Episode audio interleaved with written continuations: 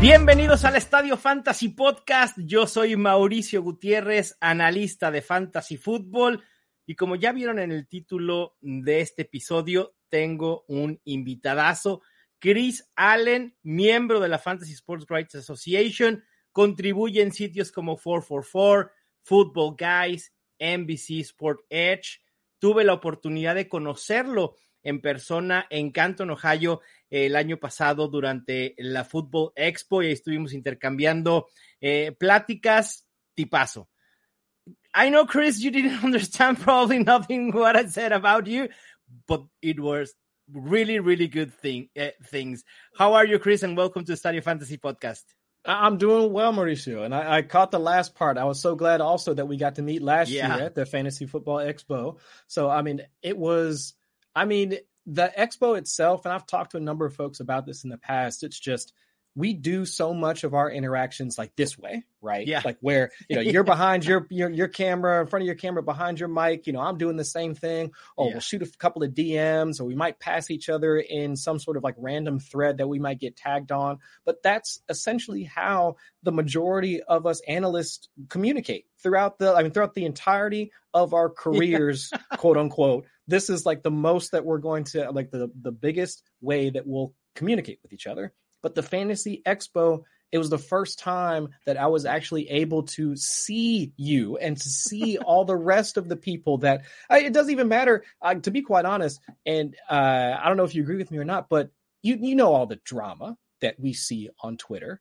Yeah. almost like every like week in, week out, year over year, because somebody said this, somebody didn't like this ranking or whatever. I saw none of that in Canton. Nothing not a not a drop of you know backstabbing or any like people talking about each other. Like n- none of that stuff was there. It was just, hey, I know you. Hey, I've done a show with you. Yeah. I'm so glad I get to see you in person. And that's ex- exactly how I felt. Like the moment I saw it, I was like, oh my gosh, this like I cannot believe I finally get a chance to see you in person. Because yeah. it's just one of those things that we take for granted being online like so much, but actually being able to see a person, to talk with them, and actually, you know, have even just a normal conversation outside of fantasy football. I think that's the one of the greatest things that the Expo provides. So I'm looking forward to seeing you again. Yeah, in Canton. Totally. You're planning uh, to, to attend as well. Yeah. Oh, absolutely. I, I, would I would not miss it. I have no excuse. I'm I, am in Ohio. Like I have no excuse. Like I can't miss the expo. Yeah, it's like two hour driving. Where it's like two and a half, three hours. Like from I'm in That's so enough. Canton's in like what north northeast portion okay. of Canton, and I'm in Dayton, Ohio. So like the southwestern portion, just like maybe 45 really? minutes from Cincinnati. Yeah. Mm-hmm. Wow, my brother mm-hmm. is going to be there probably in mid June. Really? Yeah, he's going to be uh, with uh the uh how do you say skydiving? Yeah, skydiving. Oh yeah, yeah, there's, yeah. There's a uh-huh. site near Dayton, and, yes. and he loves over there, and he's going to be there and jumping like what? Hey, five five times a day. I'll be praying for him. That's not for me, but uh, you know, let, like maybe tell me or have him, you know, like get word how he liked it because we've heard of that place. It's like maybe 30 ish minutes away from our house or something Probably, like that. Yeah. Yeah, yeah, yeah. I've heard about that spot. And uh, like, I don't know. I, am not. I couldn't do You're it. You're not a skydiving person. No, absolutely not. I like it being down here on the ground. You know, I prefer that. Yeah. But if he likes it, I mean, I'll, I'll, take a good review and maybe I'll think about it. Great. So I hope to see you there. Obviously, in Canton, we are planning as well our trip. It's going to be a long trip. I hope not not as long as last year, but it's going That's to be right. long. Yeah, we're we're planning to fly from probably San Diego or LA. Okay. So yeah, but we are right. we are planning to arrive on thir- Monday, to Thursday. Yeah. Okay. And also, I'm catching your Twitter bio, Chris, that you are a home brewer. Oh yeah. And that was like what? I'm a beer lover. I love beers. I love IPAs. Mm-hmm. Sorry, sorry, TJ Hernandez. Sorry about that. Tell us more. But I I've never homebrew nothing. Uh-huh. How is it to homebrew? What have you brew? Was your best beer you've done? Tell us more. Oh yeah, absolutely. Uh, so I've been homebrewing for let's say 12, 13 years now. Wow. And it really was. It's almost like getting into fantasy football, where okay. you like you join you, you join a league right? you have no idea what you're doing.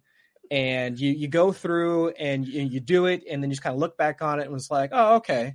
But if you're like the rest of us, that's quote unquote like in the industry, you're just like, well, I want to learn more.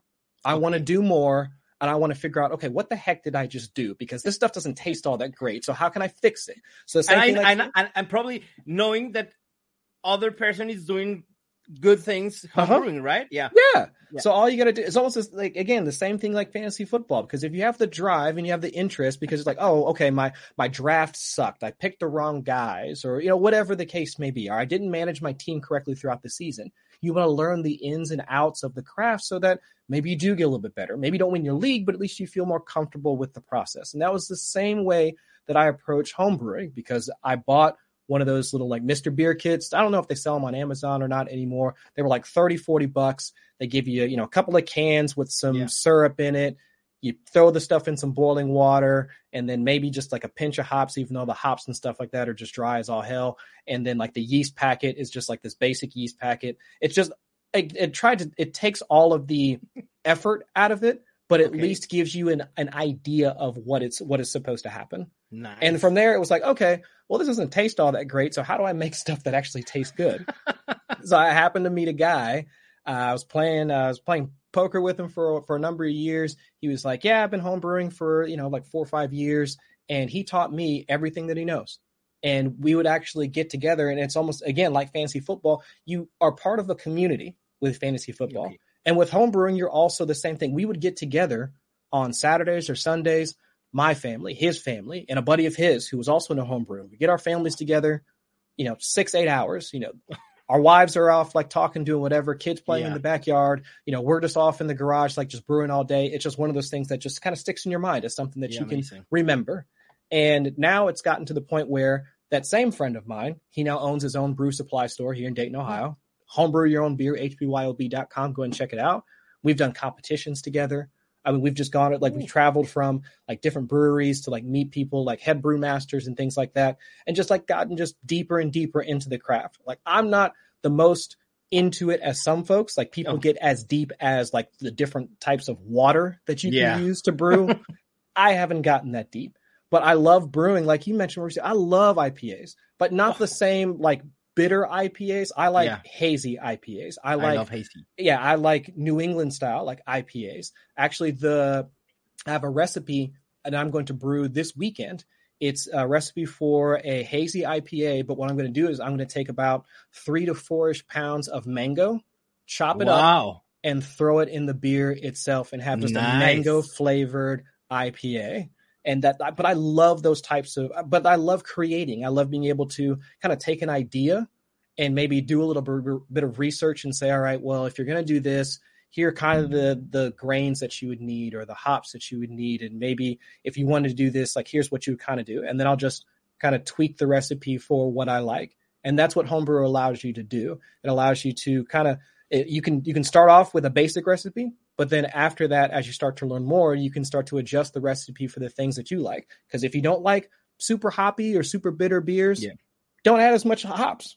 I mean, you know, that's it. That, that's it. It's like it's really that simple. Or if you like beers that don't really taste like beer, like they have a little bit more sugar, you can add like non-fermentable sugars like lactose or whatever the case may be in order to make it to what you like. And that's it's just so much fun. Like so I, that's why I also like cooking as well, even though much to my wife's chagrin, I'll go mm. off script with recipes and stuff like that to things like. But still, I, it's just it's such a fun hobby, and yeah. anytime I get a chance to share what I've created with other people, I, I really I really do enjoy doing that. That's why I brought growlers to the expo last year. That mango have... that mango IPA, I need I need to to see it. Please. I know it. I'm not I'll going to be me. able to taste it. Yes, but and, and if you and you go and to Canton and you uh, have some growlers about some beer. I, am bringing. I plan on bringing some with me to Canton, so I'll be more than happy wait. to bring some to you. I yes. can't wait. Yeah, and homebrewing. Actually, it does sound like fantasy football, and probably I have to go down that rabbit hole as well. well you let me know. yeah, I, I, know a course. guy that can get you hooked up, equipment, whatever you need. he'll ship out to you too. Wow. Mean, even from even from nice. Dayton, it'll ship to where you're at. So yeah, well, we can make nice. it happen for sure. Yeah, sure. Well, let's talk about fantasy football. We, we, we, started to, to, talk something about fantasy football and homebrewing, mm-hmm. but let's start. Take a look back to 2021. Okay. I want to know two takes that you have from past season. It could be a lesson that you learned, a player that you were hyped up, and it was up to the standards of what you expect for them. On two takes, whatever you want, Chris. Sure. Uh, I would say the first take that I learned throughout the 2021 season is that we needed to adjust our priors regarding the Cincinnati Bengals passing attack. Now, for the folks that I, we just talked about the fact I live in Ohio. Look at the hat that's sitting right behind me. Bengals division champion. We sh- I was hoping we'd win the Super Bowl. We didn't make oh, it. That's okay. Man. It's okay. I was waiting no to see the Bengals winning yeah. Super Bowl. I was down in a bar in Cincinnati watching that game live. Uh, it was such a fun experience. I just wish we could have been able to pull out the W, but it is what yeah, it is. Uh, but the thing that I took into the 20 into the 2021 season was that we looked at Joe Burrow's rookie season, the 10 games that he started, he was passing at about he averaged around like 37, 38 passes per game. I mean, their pass rate over expectation was through the roof when they brought in Joe Burrow, which we expected that to be, right? We wanted it to be a more pass heavy type of offense. Yeah. When you bring in like like the, the, way that Zac Taylor was starting to structure the offense, and then also bring in Joe Burrow after he had that prolific season at LSU, it just all kind of made sense that this is what they would do. And but still, after coming off of the ACL tear when they played against Washington, we couldn't really expect the same amount of passing volume. Yeah. And I think even looking at it, it might be hindsight being 2020, but just the fact that they have a guy like they have a running back in Joe Mixon I mean, even other complementary backs like Samaje Perine, who could also function similar to Joe Mixon, not the same rusher, but still can function similarly. The pass volume just was never going to be there. And we saw that play out throughout the first month. They were almost dead last. I mean, they were dead last the first three weeks of the season, dead last in pass rate over expectation.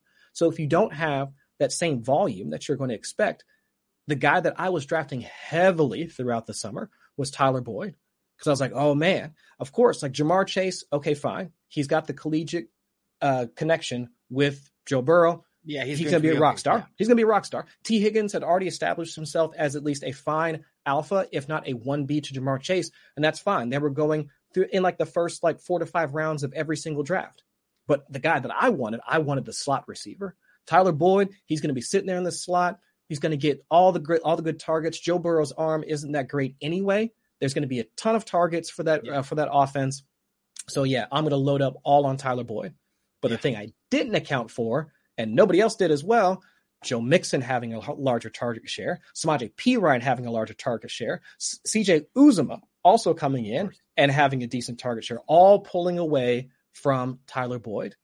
So where the expectation was that it was going to be essentially Ja'Marr Chase, let's say at 25% target share, Tee Higgins at 23% target share, and Tyler Boyd at say maybe a 21, 22% target share. So essentially all wide receiver ones and twos. It was Ja'Marr Chase at 25, 26% target share, Tee Higgins where we wanted it to be, and Tyler Boyd all the way down at like 16, 17%. Yeah. So it was just that was my biggest takeaway in that we really needed to contextualize where that offense was going to be at. And that's where I'm kind of looking at trying to, I don't know, maybe hedge or just try and add a little bit more risk assessment, like when I'm looking at some of these offenses coming into next season, because we do have, I mean, some good offenses with good pass catchers, but let's say like even the Daniel Jones situation with the Giants with Brian mm-hmm. Daboll coming yeah. in. And it's like, okay, yeah, I love what they're doing, and it could be just a more efficient scheme, but how long does it take for quarterbacks to adjust to yeah. a new scheme? At least a year, right? Typically. Yeah, and even yeah. and even for like the best of quarterbacks, it takes some time. And are we really expecting Daniel Jones to make that leap right away? Mm. So maybe. So it's just when we try and you know talk ourselves into drafting some of these guys again, we just need to again let's contextualize. Let's think about what's going on and how long it typically takes for some of these quarterbacks yeah. and these offenses to really get up to speed. So that was my first my my my first take. Uh, my second take is that man, like we really do wind up. It's like it really the fantasy community really is a "what have you done for me lately" type of community. like Lamar Jackson winds up missing a number of games, and now the guy's just like absolute I trash. I, I, mean, he's still being drafted like at a decent, you know, he still has the right ADP. I mean, he's a decent ADP, you know, QB four, QB five, depending on where you're at. But this is a guy that what already already has an MVP under his belt. I know. You know, doesn't even have a second contract. Already has an MVP under his belt. I mean, he literally broke fantasy football for a season with his rushing ability. I mean, yeah. we we we change the way that we draft rushing quarterbacks now because of Lamar Jackson's season. But yeah, after he has after he, but after last season, it's like, eh, you know, who's he supposed to be passing to? I mean, Mark Andrews is good, but they just got rid of Marquise Brown. I mean, I love Rashod Bateman, but you know, J.K. Dobbins is back, Gus Edwards is back. They're going to be rushing more. So can Lamar really do it? It's like we we've seen you've done it him. before. He's already done He's it. Done it before without yeah. Marquise Brown on the first year of Marquise Brown, without Rashod uh-huh. Bateman, relying only on Mark Andrews. Yeah, yeah, I agree. He's already done it. So yeah. it's just like we really are a, a just a quick reaction to what we see the previous year. Yeah. and that's what winds up setting the market. And that but i guess the positive on the positive side those are the types of situations where it creates value for folks that are down on a player yeah. right? Because if lamar jackson is being drafted at qb5 qb6 but we all know he has top three upside well heck i'll take that value all day long. So it's just it's one of those things where if we're down, like even even if you want to go to the opposite end of the spectrum from a guy that we know is good to maybe a guy that we might be out on. What about Curtis Samuel? Curtis Samuel, yeah. when he was down in Carolina, everybody was rushing to pick him up, and after mm-hmm. his switch to Washington, it was like okay, fine, lesser offense, but we know he's a dynamic player. And after another injury riddled season, nobody wants anything to do with him anymore. He's like wide receiver 60. I know but still his only other competition, like target competition, other than Terry McLaurin, is who? Like Jahan Dotson, yeah. Dyami Brown. like what are we doing? Like what are, what are we doing? And so, one year behind his injury, yeah, this could be the year that we was expecting for Curtis Samuel in Washington. Exactly. So at least Samuel probably is not going to be a wide receiver two. No, but he, he can give you wide receiver three numbers, and you pick it as a wide receiver sixty. Yeah, that's a heck of value. I'll take that all day long. It's just we get so down on players because of past injuries versus not even thinking about the fact that I mean, is Curtis Samuel like already injured? Has the season yeah. started? Like none of these things have happened yet. So I try and pounce on those whenever I can. I, I agree in that. And it happens in the United States, it happens in, in the Latino community that you you put in your mindset that no, I don't want that player anymore mm-hmm. any year because he's done terrible things to my fantasy football right. teams. Yeah. You have to, to change your mind. You have yeah. the mindset, you have to change it. You have to take that value and use it in your favor. Mm-hmm. Saquon Barkley, Curtis Samuel, probably Kenny Golladay yes. as well. Kenny Golladay was a very talented. It's a very talented wide receiver. He right. has a good season in, in Detroit with a bad quarterback. Mm-hmm. Well, medium quarterback in, in say, yeah. Matthew Stafford, yeah. And now, not every wide receiver does great things in his first year in first year in a new team. That's right. Right. So yeah, look for for for that value. Yeah. And Chris, tying what are you saying about QBs and Lamar Jackson? You recently started writing a, a series of advanced win rates in QBs, running backs, and wide receivers and I, I would love to to start talking about QBs. We have now mm-hmm. a lot of strategies. The ones that want a reliable quarterback and are willing to invest a second, third, or fourth round in a QB, the Konami code QBs, the middle mm-hmm. round QBs, and and the late round QBs, right? Mm-hmm. Reading your your article, one of the things that I kept in my mind was the the starting phrase of it, and it states QBs are the cornerstone of your roster. Mm, wow. Yeah. And and I I have to to be honest with you, I tend to diminish the value of the quarterbacks in fantasy football, obviously in one QB leagues. Mm-hmm. And that phrase was like, hmm, this could be a change in mindset of how do I value QBs in fantasy football. Talk talk about what you've done in, in this article and the value and what what you think the community is going through QB strategies for 2022 respecting what they've done in 2021 or 2020. Yeah, absolutely. And the reason why I think that quarterbacks are the cornerstone of any roster is that we just can't attain the same the, the, the same heights in terms of fantasy points as we can with any other position. Sure, yeah. you might get those outbursts from a guy like Jonathan Taylor where he might eclipse like 40 points or what was Alvin Kamara's ridiculous like six touchdown game to close yeah. out the season a couple years ago. I mean, you'll get those types of performances like every now and again, but from a sustained production perspective, you're just not going to see the same amount of of fantasy points being scored like at yeah. any other position. I mean, the That's top right. 6 in quarterbacks have almost have always outscored like running backs, wide receivers, like tight ends, like the top six, like the top six of that position have always outscored them. Even if even in down years, they've wound up outscoring yeah. the position because it affects everything else. I mean, for, in some cases, sure. If you've got poor quarterback play, running backs can kind of make it through. Look at Jonathan Taylor's season last year.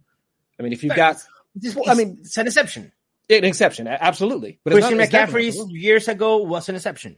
Absolutely. And it's just but for those guys, remember that they're they are the exception because they do have that dual threat ability. Of but course. getting back to the quarterbacks, I mean, I do think that the I guess the the idea of being able to replace quarterbacks, let's say with later round types of guys that can kind of just get you through. Because remember, I mean, even three, four years ago, drafting, I mean, waiting on the draft and building up this like like just ridiculous squad at all the other positions, yeah. and then grabbing a quarterback like let's say Derek Carr. I mean, yeah. so many folks would rely on it. I was in the exact same boat. I would have no problems with like building up just this ridiculous squad, and then afterwards it's like, all right, well, I'll just start Kirk Cousins here, and then get Derek Carr there. I'm probably mm. in week three. I'll watch the waiver wire to see yes, what quarterback. I, absolutely, I, I Ryan Tannehill here, yeah. or insert you know replacement level quarterback here. But just with the increased level of quarterback play over the past few seasons, I mean, passing rates are up. It's just we yeah. can't really take those same guys and plug them in. How many other top, like outside of the top 12 quarterbacks, actually wind up making it into the top 12? Not that many anymore. It's really the guys that we draft in the top 12 are guys that still wind up in the top 12. I mean, look at the guys that we drafted in the early rounds last year. I mean, all hits, except for Lamar Jackson. That's just because he missed games. But everybody yeah. else, Justin Herbert, Kyler Murray from 2020, Patrick Mahomes, I mean, both years, Josh Allen, his ridiculous season last year, and he brought it and he came back and did it again this year. I mean, all of those guys that we sink third, fourth, fifth round picks into. I mean, there's a reason why that we wind up doing it. And even you can make the same case for the middle round guys because they're right on the cusp of being able to get into the top four, the top five, or whatever yeah. the case may be. But you always need that rushing component.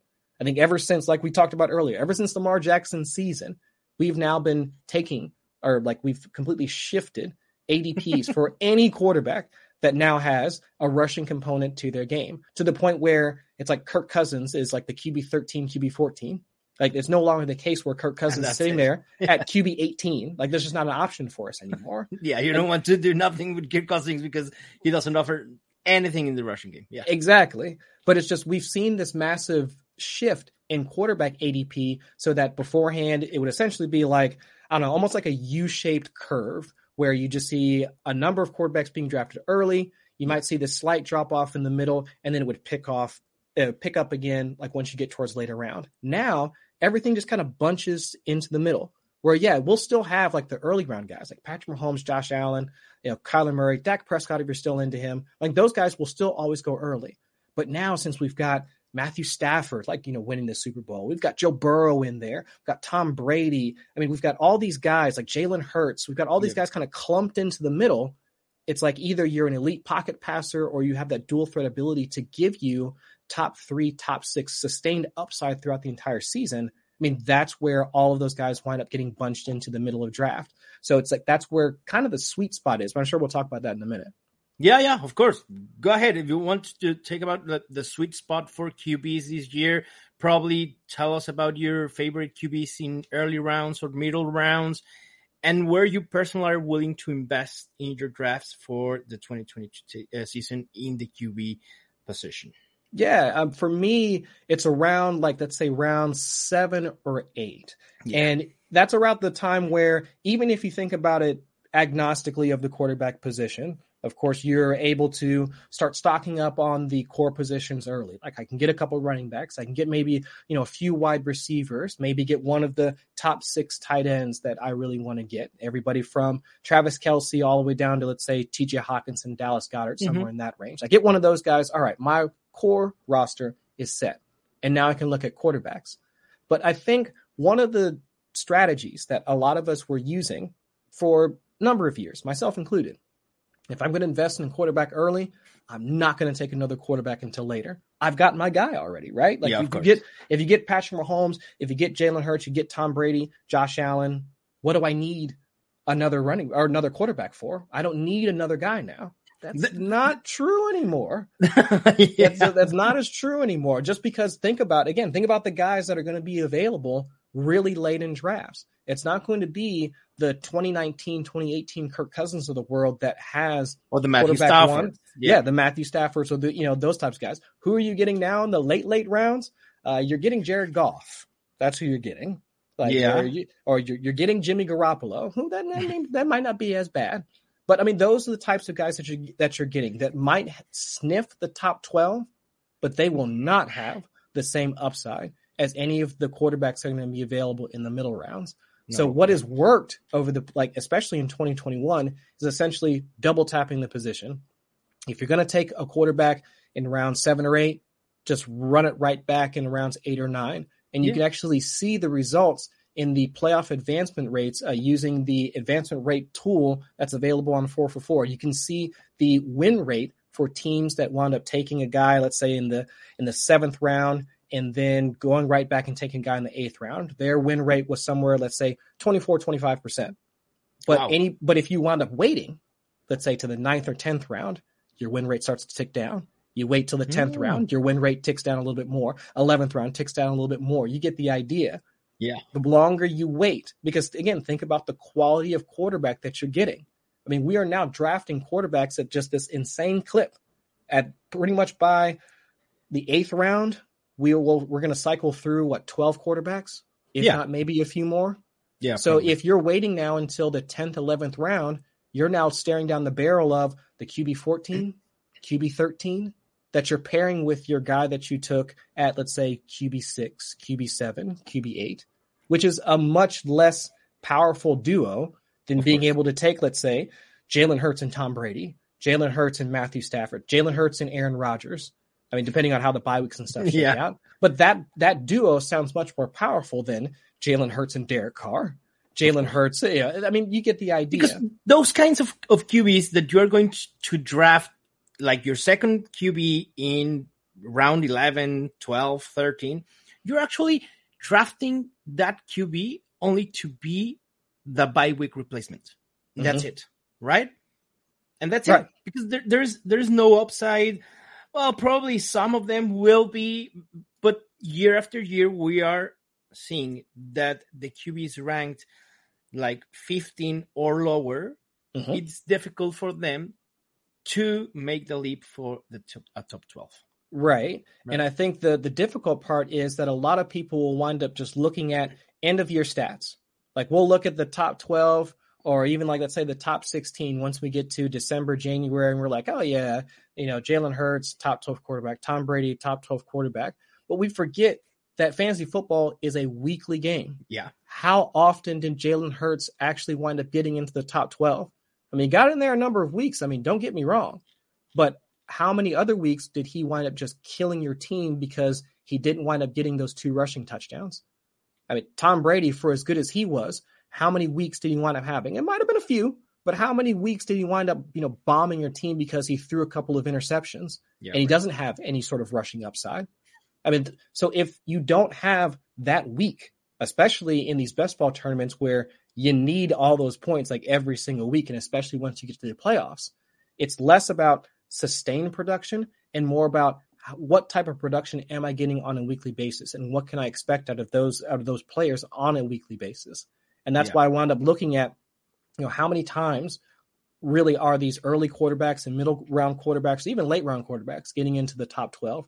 How much are they getting into the top three or being the overall quarterback one to try and come up with a profile to say that, well, if you're really going to invest in this guy here in the middle rounds or even the early rounds, this is what you need. Like they really need to be getting into the top 12, 8, 9, 10 times. They need to have a you know one quarterback one or one overall quarterback one ranking in their range of outcomes. Because without that type of profile, your guy's going to wind up getting passed up by Jalen Hurts, Aaron Rodgers. I mean, guys that could still pop off on some random week and outscoring them. And that's what gives them their value over that early round guy. Yeah, totally, totally agree. Which are the QBs in that sweet spot, the seventh, eighth uh, round that you were really willing to take this year? Obviously, Lamar Jackson, but I don't think Lamar Jackson is going to, his nah. ADP is going to be seventh, eighth. Jalen Hurts could be about right there. I think he has like a like late sixth, early seventh round ADP, yeah. depending on drafts. I've been getting aggressive on him, so I'd be more than happy to take him maybe a round or so early. Russell Wilson. Now Ooh, with Denver, I think that's yeah. a solid pickup because I do think he can get back to the types of production that he was getting, like in not necessarily his prime in Seattle, but let's just say good Russell Wilson and yeah. not the bad Russell Wilson that we were getting over, let's say, the back half of last season, especially with the weapons that he has around him. So I even think, even the, the bad Russell Wilson, it wasn't that bad. It no, was it like wasn't that top, bad. Top yeah. 15 QB, like yeah. So, I, but I just think it was less of what we've expected. Of course, you know, yeah. right? Yeah, yeah. Uh, Aaron Rodgers, I still think, even without Davante Adams, we do have to at least give some credit to Aaron Rodgers' production to Aaron Rodgers. Of course, he's losing yeah. one of the best route runners, one of the best receivers in the league, but at least they do have some semblance of talent around him, whether it's Aaron Jones out of the backfield, AJ Dillon, also a good pass catcher, and then Allen Lazard, and then the rest of the like wide receivers that are currently there. I don't know yeah. if he's going to quickly establish a rapport with guys like Christian Watson, but at least they do have other players there. At least that gives me some hope for Aaron Rodgers. But like those guys that are right there, seventh, eighth round, I've been more than happy to scoop them up almost like every single time I see them on the board. Not in baseball, but in redraft mock drafts, I've been seeing Aaron Rodgers available around round nine and tenth. Wow, that's criminal. That's crazy. Yeah, yeah, of I'll course. Well, of yeah. course you take it. It's the yeah. value, it's the talent, it's the offense. Mm-hmm. How come in in Las Vegas expected wins, we see the Packers up in expected wins in right. the NFC. Mm-hmm. Who's going to do it? Aaron Jones, right. yeah, probably Aaron Jones, but also Aaron Rodgers. They right. need points. They need offense to win those games. Yes. Aaron Rodgers I mean, is going to be probably a really, really good value this year. absolutely, as he is in most years, just because it, even if you want to take let's say if you're not an Aaron Rodgers believer, I don't see why you wouldn't. The man just won the MVP last season. But I mean, just think about it from this perspective. He plays against Chicago and Detroit twice a year. What more yeah. information do you need? I mean, I know Chicago is already in dire straits. I mean, I, I, I apologize to Bears fans in advance, yeah. but your team needs some help. You're about like two years away from being a year away. Uh, Detroit, at least, they are starting to recycle players like on their defense and getting some help in. I really love what Dan Campbell's doing over there, but it's just they can still be had at this point. It, Green Bay is the king of the North, at least for the yeah. NFC. There's really they. How are they not a lock to wind up taking down that division? So, again, it sucks that they have lost their primary wide receiver, the connection, the back shoulder fades. I mean, all of those types of passes that they were wind up connecting with on like between him and Davante Adams. I mean, Davante Adams had, if I'm remembering the stat correctly, he had six or seven touchdowns just from within inside the five yard line. Yeah. So it's just that type of connection you probably can't create or recreate with a guy like Robert Tonyan, but there, there can be other ways that he can produce on the field for sure. And we've we've seen in the past Robert Tonyan to be touchdown dependable Mm-hmm. because mm-hmm. of the great touchdown chemistry that he had with Aaron Rodgers. Yeah, yes. it could be done. Yeah, totally. Yeah. Mm-hmm. I, I, like Aaron Rodgers in that value. Oh, yeah, I, yeah, without a doubt. Without a doubt. Going to the running backs, Chris. Mm-hmm. Right now in, in in in fantasy, we see like three big strategies, right? The the mm-hmm. running back robust, the zero running back, and the newly named, well, at least for us that we didn't knew that name in, in, in Mexico, the hero running back or oh, yeah. the zero modified zero running back, right? yeah. In your article, you you wrote about how the strategies for running backs doesn't change for PPR to half PPR. And I think that that it's really, really value in there to explain the Estadio Fantasy podcast listeners why is this. I totally agree. It doesn't really change the balance of the running backs you are targeting. Mm-hmm. I, I would love you to explain why you wrote that? And and what takes you to that hey oh i'm i'm that take for for, oh, yeah. for, for telling you yeah. Even just looking at the like how we value running backs just overall like from like round by round like who are we going to take? And it's not like if you go to let's say uh ffpc or like any other website or even just like in your home leagues that are just play full point ppr okay the value of the running backs in those leagues do not change yeah dramatically if you're going to a half point PPR. And by value, I mean where these guys are drafted, like how we value them. Of course. Right? Because sure, the points or how much they score changes. Absolutely. That's just straight math. Like that's easy. but how we value them, like that doesn't change. Jonathan Taylor is still being selected either number one or number two, whether it's half point PPR, full point PPR, or standard. That doesn't change. Right. Nick Chubb, even without the massive uh, pass catching acumen, like being a part of the Cleveland Browns, he's still being valued in the second round, second, third round. Okay. Yeah. Over an underdog, half point PPR. And his value is the same on FFPC, full point PPR. So where we rank these quarterbacks, there might be minute differences here and there. Yeah. Sure. I mean, absolutely. But the overall fact is that we are not significantly shifting how we are drafting these running backs. And I think that's the biggest hurdle, like mental hurdle I had to get over when I was writing the article. Because I was like, oh, yeah. I mean, guys like Nick Chubb, like you're probably just going to completely forget about those guys. Antonio Gibson, I mean, he's already in a bad situation anyway. He doesn't catch a ton of passes. You know, probably just completely for, you know, forget him. But it's like their mm-hmm. ADPs relative to the rest of their peers are not significantly shifting. And once you get behind like that general idea in the fact that, especially for the early rounds, we already know the types of running backs that we're going to be targeting in the early rounds anyway. We're looking for guys that are going to catch passes, half point PPR, full point PPR, or even if we it's don't standard, care. Yeah. like even if it's standard, because we know the extra yardage is going to give us points anyway. It doesn't matter. Yeah. As long yeah, as you have volume, it's touches. Yeah, volume, it's touches, it's red zone opportunities, it's getting inside the green zone, it's those money touches that wind up getting you touchdowns. If your early round running back has all that in front of them, it doesn't matter what the scoring system is. That's why each one of these guys that have the highest advance rates out of the early rounds, there are scoring system independent. Joe Mixon is not getting dinged because of, oh, well, he doesn't catch enough the same number of passes as Austin Ekeler. That doesn't matter. Yeah, of course. He still has the same amount of fantasy football production upside as Austin Ekeler. Now, of course, like Austin Ekeler with the receptions in a full point PPR, there, that's when you can start to say, well, I would want him versus Derrick Henry or yeah. Alvin Kamara, or I mean, you can make those subtle changes, but overall, the types or the profile of running back that you're going to draft in those early rounds, it doesn't change.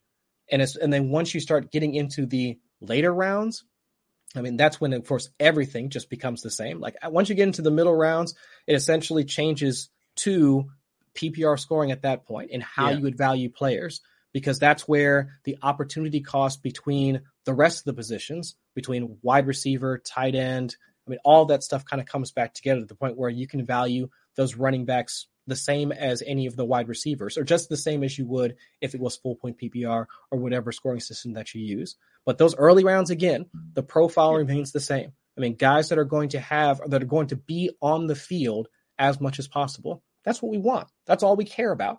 And if we're going to wind up targeting or being able to pick up a running back that can do that, I mean, again, scoring system doesn't matter at that point. Yeah, I totally agree. And because you have like the, the 20 best running backs for fantasy football, it's going to be the same for PPR or half PPR. Probably mm-hmm. one or two like changes between yes. them. Yeah. But the 20, the 24 running backs are the same guys, are the right. same names. Yeah. Yeah. It's not like again, like JD McKissic doesn't have like a third round ADP in PPR, but like you know, a ten a tenth round ADP, yeah, half point PPR. It's like we're course. not we're not significantly changing anything. Neither Nyheim Hines, yeah, anything like that. Yeah, mm-hmm. yeah, of course. Yeah. Uh, do you think that the running back dead zone exists? to a degree. Okay. Uh, it's but the the problem with the dead zone and I think even I started I started writing about it back in I think it was either last year or it might have been 2020 where just in my FFPC articles I started noticing the same thing. You know, running backs that were drafted let's say in rounds 5 through 8, 4 through 6. I mean somewhere in like the end of the early rounds and getting into the middle rounds. Like yeah. that's where you start to see a drop off in either win rate, playoff advancement rate, like insert metric here. But what's the cause of that? Well, it's opportunity cost. It's not necessarily because the running back talent completely dries up, because you can still find guys at least that we can project for a decent number of touches. And even just this last year, uh, who was it? Javonte Williams, if I'm remembering correctly, had a fifth round ADP, still yeah. wound up exceeding the baseline playoff advancement rate that we have over at four for four. And he was a running back selected in the dead zone. So it's like it's not all running backs, but it's just also given the opportunity cost associated with that running back compared to the wide receivers, compared to the tight ends, and especially once you get into the fifth and sixth round, the quarterbacks that are also going over there. The tight ends as well. The, absolutely. Right? Yeah. It's almost every other position that you could consider for your roster now far exceeds like they far exceed the value of whatever that running back is going to be unless that running back now also has the same level of opportunity as the running backs that are going two to three rounds ahead of them. Like Javonte Williams, pass catcher. Yeah. I mean, rusher between the 20s and also getting red zone touches. You but Melvin Gordon, Chris, Melvin Gordon. no, but, I mean, but think about the profile. I mean, we don't see that same type of profile for every single running back. I agree. That's going to, that's going to we're going to be able to select in the yeah. fifth round. That's why he is the exception because if you lay out that profile for the early round guys, that's what we wanted, right? We said we wanted targets. We said we wanted rushes. We said we wanted green zone touches. And Javonte Williams, he had that profile. And if you look at the past running backs that were being selected there. Like even when it was like Mark Ingram on his last legs, like in New Orleans, when he was clearly behind Alvin Kamara, it's like you could probably slot him in for rushes in between the 20s, few targets. Yeah, right. Absolutely. Yeah. But red zone touches, he didn't have the mm, same upside anymore. But everybody was more than happy to give him that fifth round ADP when he didn't have the same upside as Javonte Williams. So it's just you have to again contextualize those situations and look at each of those running backs that we've drafted, typically drafted in the fifth round, and just know that we did not have that same profile as we had with him and some of the other guys that were possible hits, like in the let's say that we would consider to be in the dead zone. For 2022, what running backs at ADP round four, round five, round six would you think that could be the exception as Javonte Williams last year? I do like where J.K. Dobbins is going. Like right now, I've seen yeah. him go like in the back end of the fourth round, like somewhere in there. And just because I get it coming off of the injury, and we also saw like how Baltimore's offense, like overall, like underperformed last year, like mm-hmm. without mm-hmm. having Lamar Jackson under center for what was that, like three, four, five games, like somewhere in there. It's just that entire offense left a bad taste in people's mouths. It's not just Lamar, it was the entire offense, especially with the loss of Marquise Brown as well. So it's just until folks really realize like how much that offense is predicated on the rushing attack and what their expectation for Dobbins was and how much of a productive rushing or running back J.K. Dobbins was at Ohio State. I mean, all of that stuff just kind of comes together to say, I mean, J.K. Dobbins will be their leading rusher. Of course. Like, no as their I mean, from an opportunity standpoint. Mm-hmm. And so it makes sense that I get the injury concern, but if we can at least, like from all reports as of right now, he's trending or he should be on track in order to be ready for OTAs, should be ready for uh, uh, uh, for training camp. I mean, all systems go as of right now. So yeah. if this is going to be a team that is going to at least not fall all the way back to their rush heavy ways, but at the very least have more opportunities in the running game, then yeah, sign me up for J.K. Dobbins. I think he also like he definitely has the profile for running back that's going to have rushes in between the twenties, Yeah. rushes inside the twenties in the red zone, and Even with Lamar Jackson there. even with Lamar Jackson, Yeah. and especially given how few reliable pass catchers they have in that offense. Can we also slot him in for some targets as well? That's I it. think so. So just like he hits the trifecta for a The guy checks. that can be drafted quote in the quote unquote dead zone with the upside in order to have the same type of production as the guys drafted a couple rounds ahead of him. some mock drafts that I've done, I, I like, you know, like okay, I'm going to go hero running back. It's probably when when I started the 101, 102, 103 that you have to go with a running back 104 even. Mhm. And I said like, okay, I'm going to be hero running back, and then round two wide receiver, white uh, round three probably Kyle Pitts or a wide receiver. Sure. When when I go to round four, round five, and J.K. Dobbins is there, okay. Let's tr- let, let's put on the trash my hero running back strategy and let's start pounding on J.K. Dobbins. Travis Etienne is another one, another running back that I'm willing to draft. His ADP is probably round six, and I really like him as well. Yes, yes. Oh my gosh. I mean, looking at how well, at least like from an uh from a total team perspective, like I, I do think that there's a ton of upside like right there. And like where have you seen him like being drafted at? Round six Oh my gosh. Like, yeah, I, I really do like that. I mean, in redraft, redraft, yeah. Sure, sure, sure. But I mean, guys like him, Miles Sanders, uh, another Mm. guy that, I mean, again, we think back to last year, and first we have to kind of like toss that out. But again, Miles Sanders, I will wholeheartedly agree, complete disappointment. But if we look at his situation, that man had 21 attempts from inside the 20. Mauricio, how many red zone touch, uh, touchdowns did Miles Sanders have in 2021? Zero. Same as you and me last season. Yes. I mean, Zero touchdowns. Zero Crazy. touchdowns, but he had the most red zone attempts on the team. Yeah. Kenny Gainwell did not outplay him last year. I mean, he had a few games here and there, but he did not take over the job from Miles Sanders like we, at least some folks, thought that he would. So Miles Sanders comes in on an offense that is led by a mobile quarterback, still has a ton of rushing upside. I mean, the Eagles were like bottom five in pass rate over expectation last year. So it's just if Miles Sanders is lead back on that type of team with a dynamic quarterback in Jalen Hurts, that's a Yeah. good situation that I want to buy into. I mean, especially now what they have AJ Brown too, so the passing game should be more efficient, leading to more touches for Miles Sanders inside the twenty. Hey, Yeah. that's that's the type of guy that I want to invest in. Of course. And what's your take on, on Chase Edmonds? Are you on board with Chase Edmonds in Miami or not that much? Because I, I've been doing some research about Chase Edmonds. I personally like him because of his versatility. Mhm. For some, it's he's only a third down back. I don't agree as uh, as much, but seeing what Mike McDaniel's have done with his running backs in the passing game in past as coordinator, five Yep. years, every running back or his running backs has at least 20% target share. We can expect the same for Chase Edmonds. I mean, Chase Edmonds is there for a reason. I think he's the profile running back that loves Mike McDaniels. Mhm. A- a- And I and I see he he can be productive and, and people is nah but Raheem Mostert ah no and they are they are adding more running backs.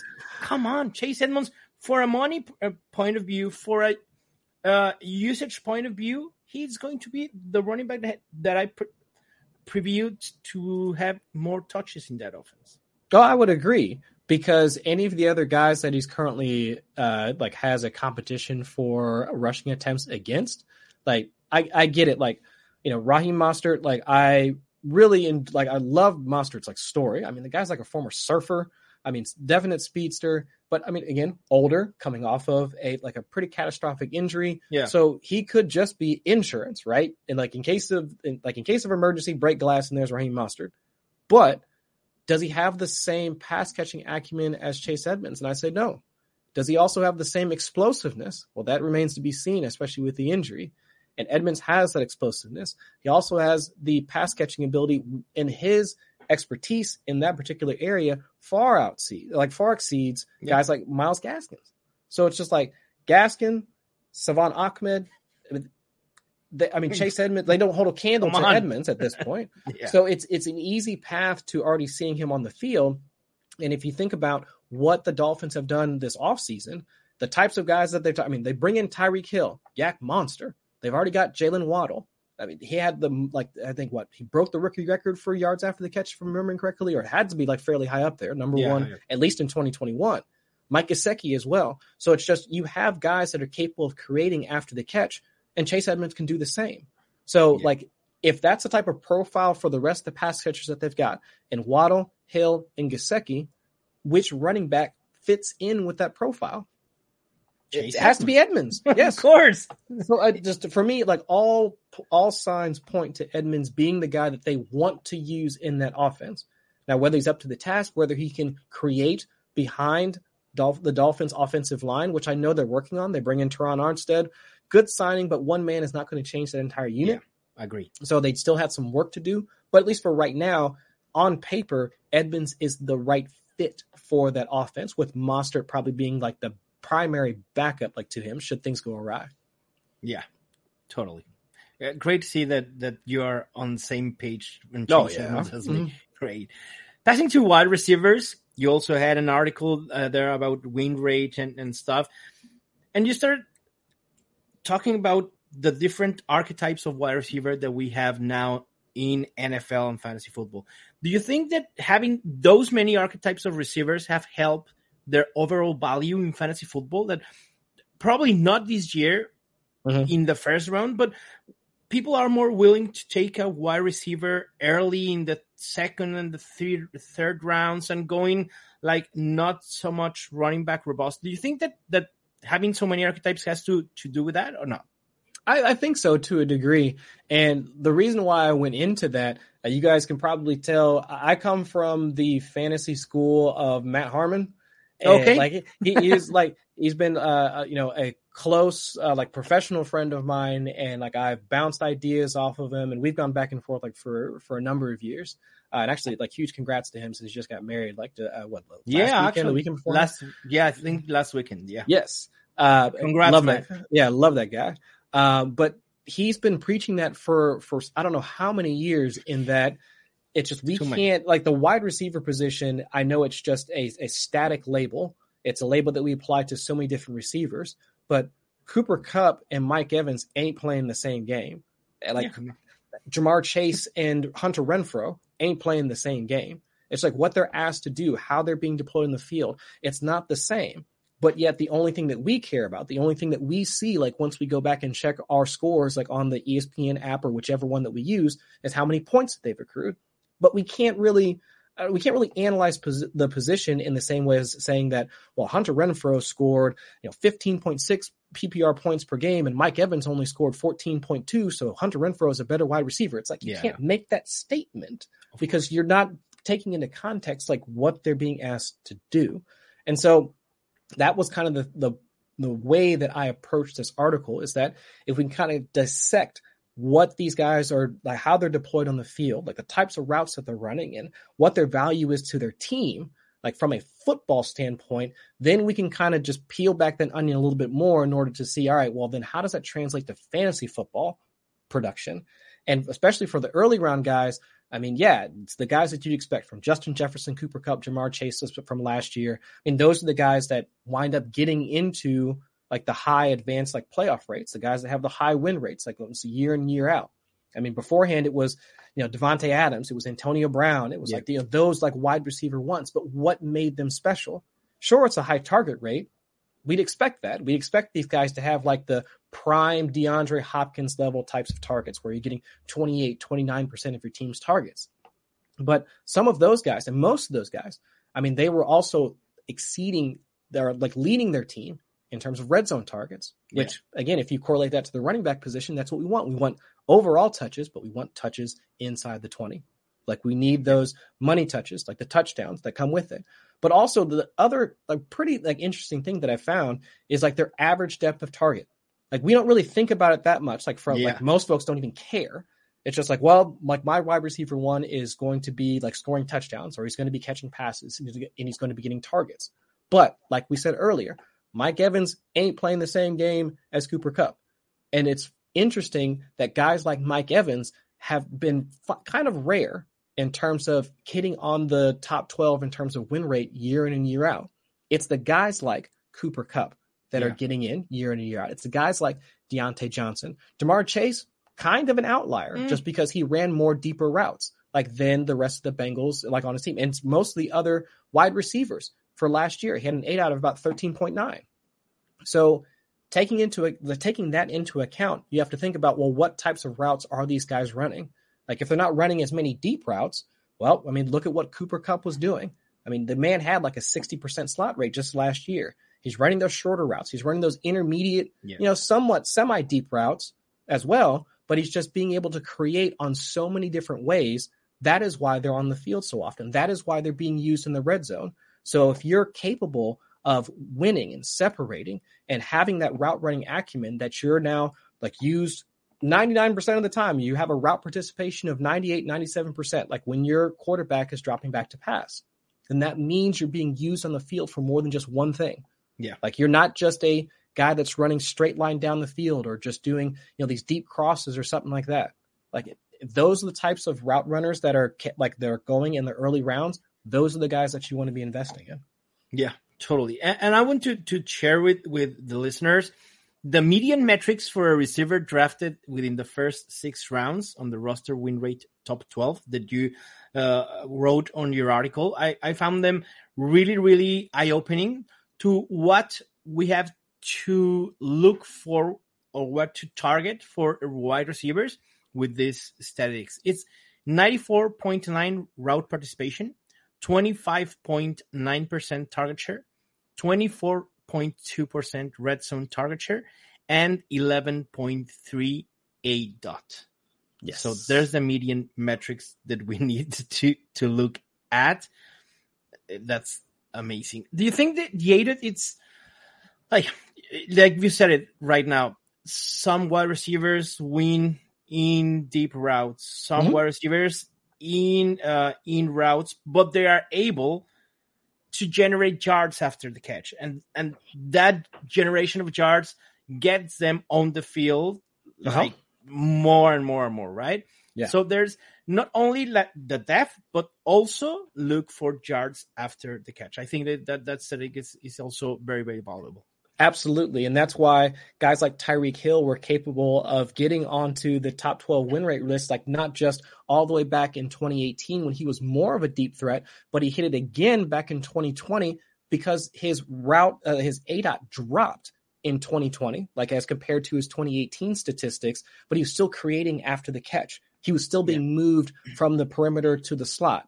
So it's just if you can now become more than just that. Like think about again, I always go back to and I use this example a lot, but think about a guy like Mike Evans. It always has an early round draft capital, but we know the type of role that he has, like with the Bucs, primarily on the outside, yeah. catching those deep passes. I mean, sure, he has like a massive red zone target share, and so that's what makes him a little bit more volatile year to year basis. But yeah, think about if Mike Evans was playing that role plus Chris Godwin's role. That's a oh, beast right there. Yeah. Right? You get the slot targets along with the perimeter, along with the red zone work as well. And that's where that's kind of where you get like those alpha receivers from. And that's probably why Mike Evans has kind of sat outside of the top 12, at least in terms of ADP on a year to year basis. We know he's good. We know that he's essentially locked into a thousand yard uh, season every single year, which is what he's done so far throughout his entire career. But it's just the role that he plays on that offense, which makes it like harder to draft yeah. him as your wide receiver one. Like he might be your wide receiver three. He's the wide receiver one on his team, but he might be your like second or third wide receiver just because you know, like when he booms, brother, like that's going to be a wide receiver one for that week.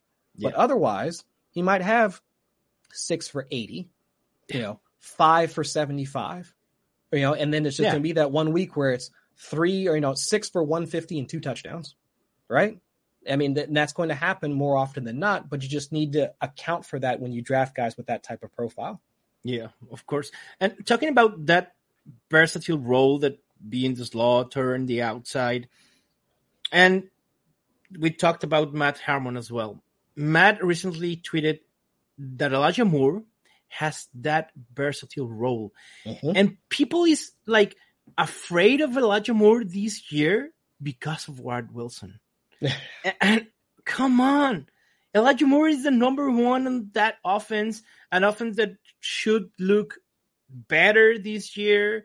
Mm-hmm. I'm investing in Elijah Moore a lot because I, have seen his ADP dropping, not that much, but dropping a little bit mm-hmm. because of that Garrett Wilson uh, addition. Where are you on Elijah Moore? Do you love it as much as Matt Harmon as, as I do, or not? I mean, oh, absolutely, have, Chris. Sorry, sorry. We have mm. uh, uh nickname for Moore in this. Oh, what is it? Is the astronaut. How did you get there? The the nickname actually is uh Alice Loza idea. Okay. Because when when I when I made a, a podcast with Liz last year before the draft, mm-hmm. she said like I love Elijah Moore because he route runs like like an astronaut. Like okay, he's the astronaut. All and right. now he's the astronaut. So right. where are you in the with the astronaut this year, Elijah Moore? Oh, I, I loved him when he was coming out of college.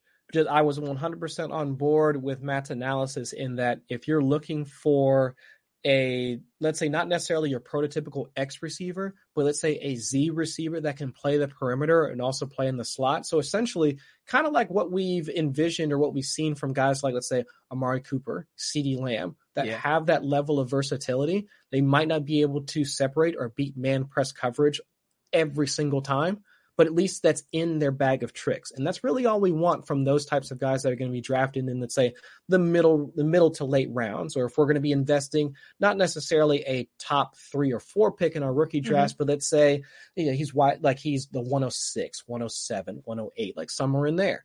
Yeah. And now if we look at all the moves that the Jets have made, like this past season, as compared to last year. I mean, last year, Elijah Moore didn't really have a ton of options in terms of being able to play like on the inside because look at the team that he was surrounded with. I mean, he had Corey Davis, like, you know, pigeonholed outside as well, Denzel Mims, if they happen to want to play him at all.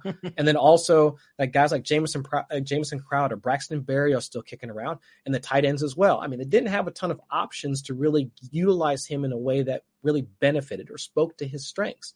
And of course, they had the carousel at quarterback because they bring in Zach White and you know the or not that's Zach White, Mike White, Zach Wilson's out for a while, whatever the case may be. Now this year they actually bring in a prototypical X receiver in Garrett Wilson, a guy that can actually take away or actually force defensive coverage to at least pay yeah. attention to him. Whether or not they could not, it doesn't always have to be with you know, with their feet, but at the very least, they have to watch him with their eyes, like as he's running down the field. So if now that allows Garrett Wilson to play one side of the perimeter, Corey Davis on the other side of the perimeter, and allow Elijah Moore to go into the slot, that's an offense that yeah. I want to see. And now you also have legitimate talent at the tight end position with CJ Uzomah also being there. This is now an offense that requires defensive attention in more places than just on Elijah Moore. Like this is all good things in, in my in, in my perspective, and this is also being piloted by a quarterback that while he was great in college, BYU's offensive line was the top ranked offensive line in the nation. The Jets ain't that. So now, who do you think Zach Wilson is going to uncork a pass to? Is he going to be looking 20 yards down the field for Garrett Wilson whenever no time for that? No. no time for that. No. So no, I mean, it, like Elijah Moore's strengths speak to Zach Wilson's weaknesses. So overall, I think like it's just it makes sense for a wide receiver with that type of versatility. I mean, he can play outside if he needs to at the Z, play inside in the slot. I mean, he can has the route running capability to do all of those things. We've seen that before, even at the pro level just last year, and also tied to a quarterback that is going to likely look in that area of the field anyway once he's under pressure. So yeah, for me, it's all systems go for Elijah Moore. Yeah, Love to hear that. Love to hear that. And for final thoughts, uh, Chris, probably everyone has has listened the podcast and has following uh, the podcast. They probably know more or less how to construct a roster for 2022, right? We, we mm-hmm. talk about the QBs, we talk about the running backs, we talk about yeah. the wide receivers, the tight end position, probably in, in another episode. What's your single best advice for roster construction for fantasy football managers for 2022? if you can only give one advice. Sure. Don't pay attention to it. No, I'm kidding. I'm kidding. I would a, say though, it depends on the t- the level of I'd say the level of player that you are. So let's say if you're a casual player, just try to figure out like what best ball is, and then you keep seeing these roster constructions like tossed at you. You know what is what is three five eight two mean, or like whatever like you know best ball roster construction that people are using. Don't don't freak out too much about that. Okay. Stick to the core. Stick to the basics. You're not trying to draft you know four or five quarterbacks because you don't need that many. You know, invest in running backs you know early if you can. So try and uh, pick up some of that sustained like production at the running back position or if you wind up having to go late, we've already talked about the profile of running backs that you should be targeting throughout the, you know, late, early rounds, middle rounds, I mean, so on and so forth. But it's just don't go overboard at any one position. That's essentially what you're trying to do. And then also trying to not overlap on so many bye weeks as well. So that's if you're like a, just a casual player, casual. right? Just a casual player. Uh, if you are getting into like deeper into best ball, that's where you can start to look at the different roster constructions that are you know doing well or might be have some untapped potential. And if you're building a portfolio let's say if you're like if you're going to max out best ball mania 3 150 drafts you can then start to play around with different builds as you go through building that one the 150 portfolio. Say yep i'm going to try you know this from you know, from this round or you know i'm going to try this strategy here this construction here and try and mix and match as you as you need to or as you want to in order to find out like what gives you the biggest edge or what like it's what's comfortable for you. Yeah. Because i know a lot of folks are eh, some folks are zero rb zealots some folks are all about anti-fragile builds where you just do like you draft three. I mean, whatever strategy, you'll probably find a cult associated with it. But find out what's what you're comfortable with, because if you wind up drafting a squad and you let's say if you're you hate zero RB and you try it one time and you hate how your roster looks, don't do it. Don't do it. Yeah. Find out what's comfortable, what you're comfortable with. If you're uh, like a wide receiver zealot like myself, try and get as many as you can. Yeah. But at least again, adhere to just the basics around how many positions or how many draft slots you should allocate to that position without going overboard. And then you'll be fine. Yeah. Diversify and do what you're comfortable yes. with. Because there isn't a flawless, unique strategy for winning. The idea right. is to put yourself on the best position to win. That's it. Absolutely. Yeah. Chris, thank you very much. It was a real pleasure and honor to have you here in the Estadio Fantasy podcast. And see you in Canton. Please tell the audience where can uh, they find you on, on social media and your work in, in fantasy football. Uh, you can find me on Twitter at Chris Allen FFWX. My home throughout the off season is 4for4 uh, 4for4 football, but during the season uh, I do some side work for football guys. I do some uh, freelance work for NBC Sports Edge. Uh, even Establish the Run as well. Mm, nice. So you can you can find me all over the place. But if you need me, like just shoot me a DM. I'm more than happy to help you out if I can. Go follow him. You're not going to regret it. I put my word in it. Really you have to follow this guy. Chris, thank you. It was really a pleasure and see you in Canton. Will do. Can't wait. Muchachos, pues muchísimas gracias por escuchar esta gran plática con Chris. Espero que el inglés no les haya causado eh, mucho problema y hayan entendido gran parte o todo el podcast. Les mando un fuerte abrazo. Yo soy Mauricio Gutiérrez y esto fue el Estadio Fantasy Podcast.